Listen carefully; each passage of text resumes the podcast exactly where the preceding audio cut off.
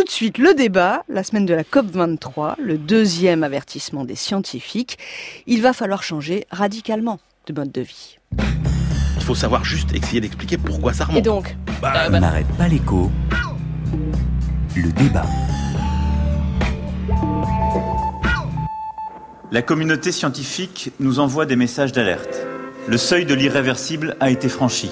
Emmanuel Macron, lors de la COP23. Les pays riches ont imposé au monde l'or universel.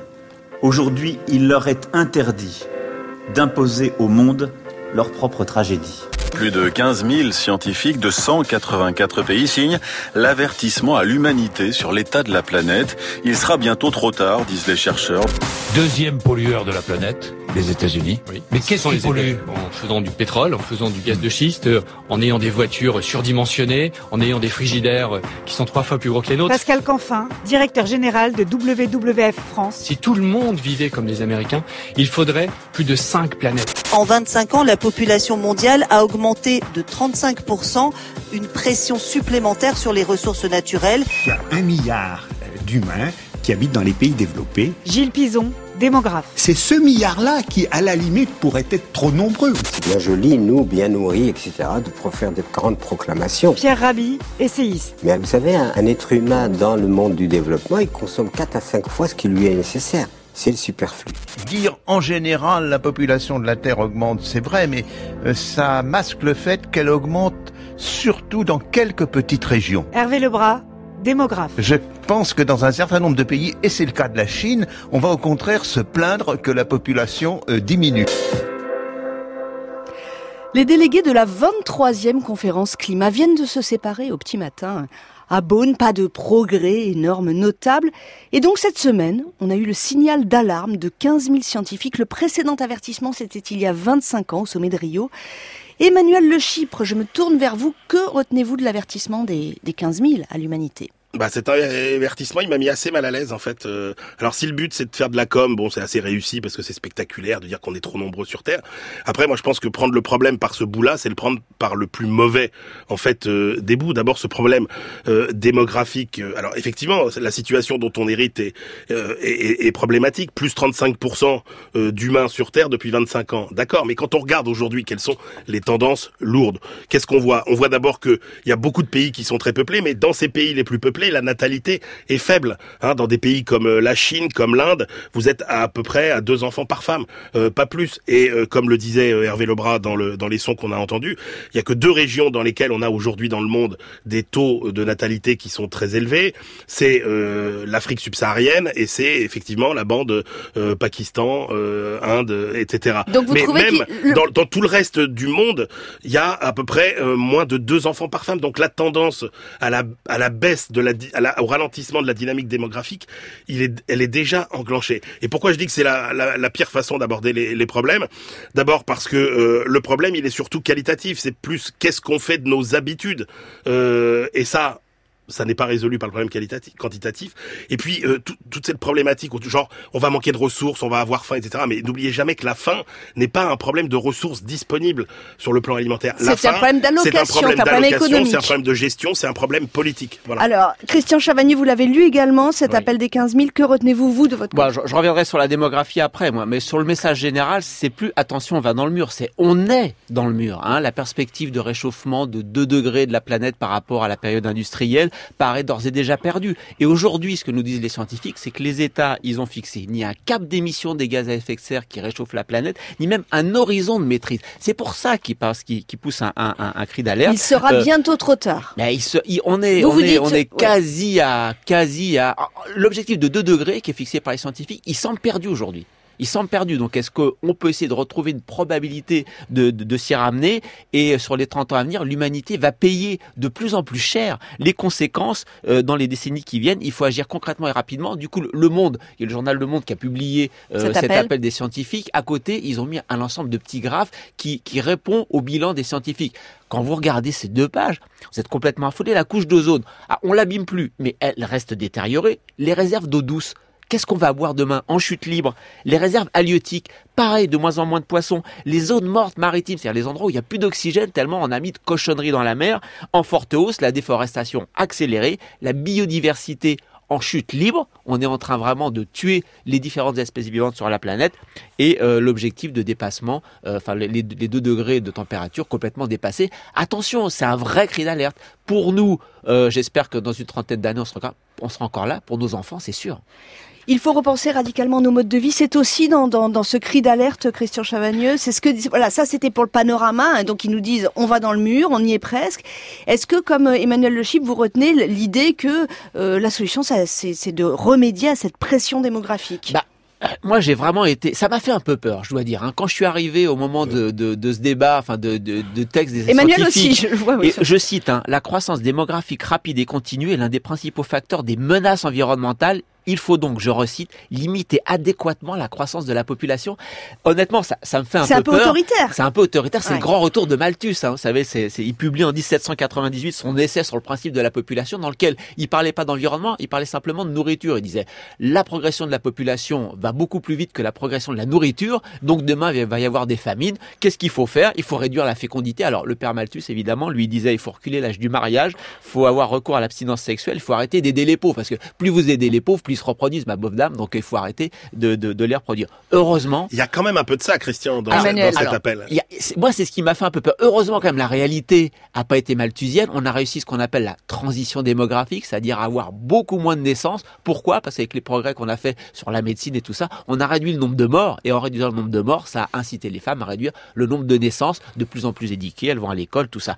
Bon, donc du coup, pas si simple. Pourquoi? Parce que moi, ce qui me gêne dans le, le- le rapport des scientifiques, c'est qu'il raisonne en termes absolus. Tant de milliards de, de population aujourd'hui, 7 milliards 600 on sera à millions 9 d'êtres milliards humains sur la demain, donc juste en, en termes absolus, alors qu'il faut raisonner en termes relatifs au développement économique. Le constat, il est clair, il est fait par Yael Giraud, l'économiste en chef de l'ALD, de l'AFD, l'AFD, l'Association française de développement. Et c'est facile à retenir, hein, au niveau mondial, les 10% les plus riches sont à l'origine de la moitié des émissions de gaz à effet de serre, la moitié des plus pauvres sont à l'origine de 10% des, euh, des émissions de gaz à effet de serre. Donc, faut pas réduire le nombre de personnes de manière absolue, il faut réduire le train de vie des riches. C'est ça que les scientifiques auraient dû nous dire. Oui, Emmanuel Le Chypre. C'est ça qui est gênant dans cet appel euh, finalement à une démographie euh, beaucoup plus maîtrisée, c'est que un quelque part on dit quand même un petit peu que c'est la faute des pauvres, alors que c'est euh, absolument pas le cas. Ah non, c'est la faute des riches. Oui, non, mais ce que je veux dire, c'est que la- la- la- l'appel qui dit il faut réduire la démographie quelque part, c'est dire les pays qui font trop d'enfants, euh, va falloir qu'ils qu'ils se calment un peu entre guillemets.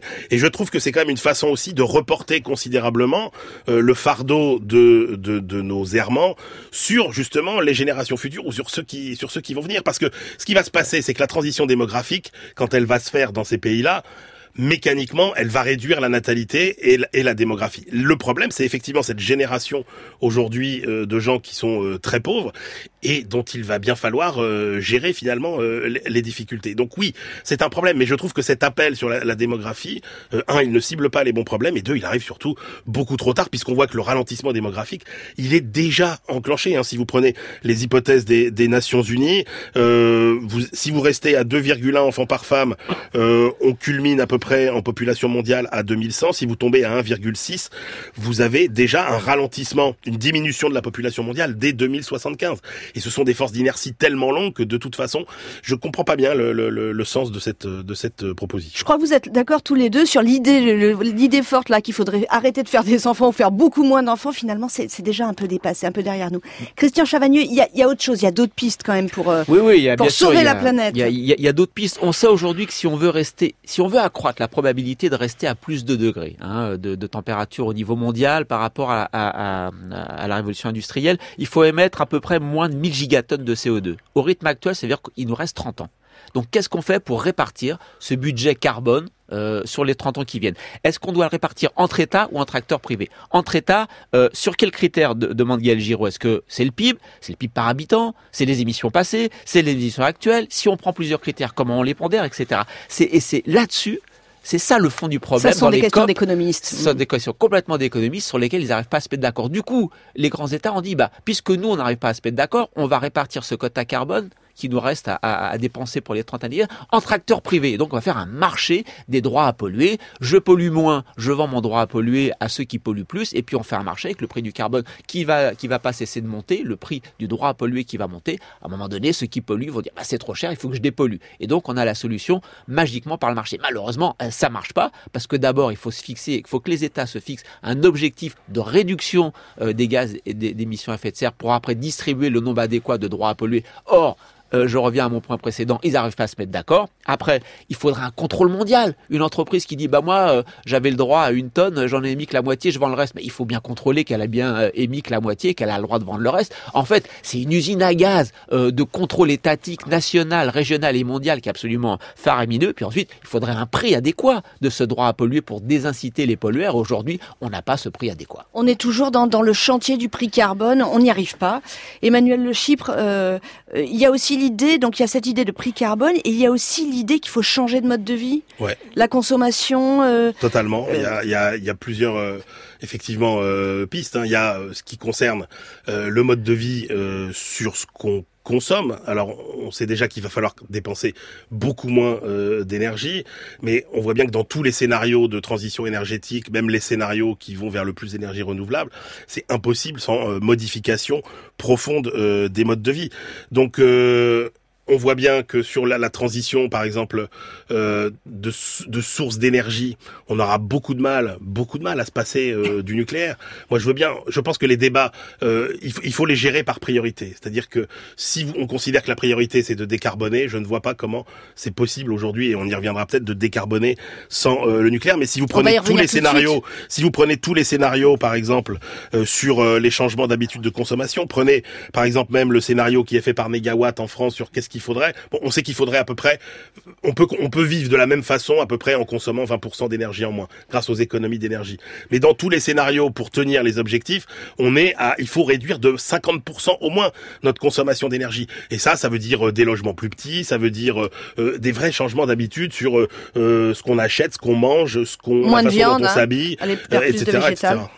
Euh, vous parliez du, nucléaire à l'instant. Je voudrais qu'on regarde le cas spécifique de la France, et puisque le gouvernement a annoncé qu'il ne pourra pas tenir son engagement sur la part du nucléaire dans le mix énergétique d'ici 2025, ça devait baisser de 75 à 50 Eh bien, le, ministre de la transition écologique, Nicolas Hulot, renonce à s'acharner sur la date. Il sera difficile de tenir euh, ce calendrier 2025, sauf à relancer la production d'électricité à base d'énergie fossile, alors que nous avons pris la décision justement, et nous la maintenons, de fermer d'ici 2022 des centrales à charbon pour lutter contre le changement climatique.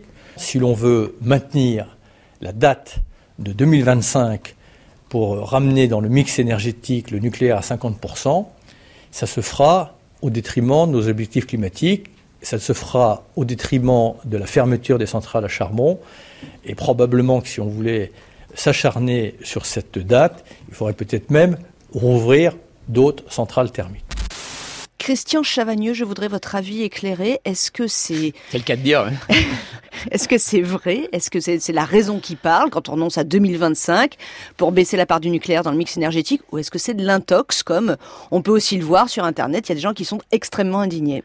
Bah, il faut rappeler d'abord une spécificité française. En 2016, le nucléaire, c'est 72,3% de notre production d'électricité. Le deuxième pays au monde qui utilise le nucléaire, c'est la Slovaquie avec 54%. Donc on est vraiment hyper dépendant du nucléaire, revenir à 50% d'énergie euh, nucléaire dans notre mix euh, de production électrique, c'est redevenir un pays à peu près normal, dans le haut de la fourchette, mais normal par rapport aux autres. Alors, Hulot, il abandonne la date de 2025. Bon, au moment où l'engagement a été pris, sous Hollande, on n'a rien fait pour avancer. Donc, il démarre de zéro. 2025, c'est demain matin. hein. C'est demain matin. Euh, euh, 8 ans pour réduire la part du nucléaire d'un côté, plus réduire la part du charbon, annuler le charbon à 2022. Le, le gouvernement s'est engagé. Plus pas de réouverture de centrales thermiques. Le gouvernement s'est engagé à ça. Plus gérer socialement euh, la baisse du nucléaire, on peut pas tenir les quatre ensemble. Donc il a dit si je peux pas tenir les quatre ensemble, euh, eh bien euh, j'abandonne la date de Il se donne 2025. 10 ans de plus ou Il- 5-10 ans de Ouais, plus Au moins 10 ans de plus. Au moins pense, 10 ans de de- plus. 2035. Il a déçu pourquoi? Parce qu'en débranchant la date de 2025, il n'a pas dit ce sera forcément 2035 et on va mettre le paquet pour essayer de réduire la part du nucléaire. Il a très mal géré la com et dans les gens qui sont autour de lui, quand on parle avec eux, il est d'accord. Je crois Nicolas Hulot, il a loupé la séquence politique, on va dire. Mais sur le fond du raisonnement économique, je pense qu'il n'a pas complètement tort. Tout ce qui se dit dans les couloirs, c'est quand même que le Premier ministre et le, président de la République ont dit à Hulot, si tu n'annonces pas un report, on achète deux EPR. Et donc Hulot, il a dit les, euh, je reporte la date, mais il n'y aura pas d'EPR supplémentaire en France, donc plus de développement de capacité nucléaire. EDF fait une pression d'enfer. EDF n'a plus de clients aujourd'hui. On entend euh, les, tous les, grands pays qui achètent des Airbus, mais qui aujourd'hui vous dit qu'il va acheter des centrales nucléaires Plus personne. Donc EDF fait un lobby d'enfer pour avoir ça. On a reculé la date si c'est vraiment pour s'engager. Et jeudi soir, si vous avez regardé la conférence de presse de Nicolas Hulot après la COP 23, il a dit nous allons fermer des réacteurs. Donc je, hmm. allez, je lui donne le crédit, il va s'engager. Emmanuel Le Chip, je vous ai vu acquiescer oui, parce que euh, ce, ce, cette espèce de, de, de, d'hystérie autour du nucléaire en France, il faut quand même la replacer à sa juste mesure. Christian dit, le nucléaire, c'est 75% de notre électricité. Oui, mais sauf que l'électricité, c'est moins du quart de toute l'énergie qu'on consomme en France. Ça veut dire que, admettons qu'on résolve ce problème du nucléaire et qu'on se débarrasse du nucléaire, on n'aura résolu qu'un quart de nos problèmes ah, énergétiques. c'est déjà pas mal, hein Oui, mais voyons par rapport à tous les autres enjeux qui sont ceux qu'on a évoqués tout à l'heure. Et c'est peut-être appelé à augmenter quand même, Emmanuel, si on met en place les voitures électriques. Oui, tout ça. parce que, oui, parce que oui, alors effectivement, parce que euh, forcément, après, de toute façon, moi je pense que tous les scénarios qu'on a sur les énergies renouvelables vont décevoir. D'abord parce que on part de très bas, parce que ces énergies ont beaucoup plus d'inconvénients que ce qu'on veut bien nous non, dire. Ça, c'est pas vrai. Mais si, bien sûr que si. Euh, je veux dire, leur, leur, bilan énergétique est bien plus mauvais que, que, que ce qu'on dit en termes de, de, leur impact sur l'environnement est bien plus mauvais que ce qu'on dit. Le photovoltaïque, par exemple, il a un impact sur l'environnement euh, qui est quasiment nul compte tenu de ce qu'il faut pour le pour le produire. il faut bien voir que ce sont des énergies qui produisent peu, parce que la grande différence si vous voulez, entre les énergies carbonées, le nucléaire et ces énergies renouvelables. C'est que le fuel, le pétrole, le charbon, le nucléaire, quand vous avez besoin, vous appuyez sur le bouton, ce qui n'est absolument pas le cas pour le photovoltaïque et pour le solaire. Et ça génère des coûts qui sont absolument considérables. Donc, allons-y tranquillement, mais on n'y arrivera pas. Et donc, la vraie priorité, moi, je pense que c'est de se euh, focaliser sur le reste, c'est-à-dire, euh, grosso modo, tout ce qui est transport et tout ce qui est logement, où là, effectivement, il y a des efforts absolument considérables à faire en matière d'efficacité énergétique des bâtiments, en matière d'efficacité énergétique des voitures. Et là, pour le coup, vous avez euh, une dynamique économique qui peut être intéressante parce que là, ça crée des emplois, etc. Mais ce débat sur le nucléaire, question raison, il est effectivement pollué par l'EPR, qui est quand même le délire le plus dingue de tous les ingénieurs d'EDF. Et on l'a fait pourquoi l'EPR Tout simplement parce qu'il y avait une génération d'ingénieurs chez EDF qui n'avaient pas construit de centrale, alors que son coût est euh, beaucoup plus élevé. C'est cher, ça produit de, euh, de l'électricité trop coûteuse et manque de bol, c'est pas une c'est pas une bonne idée du tout cette EPR. Donc tant mieux si on l'abandonne on referme là le dossier climat qui de toute façon nous rattrapera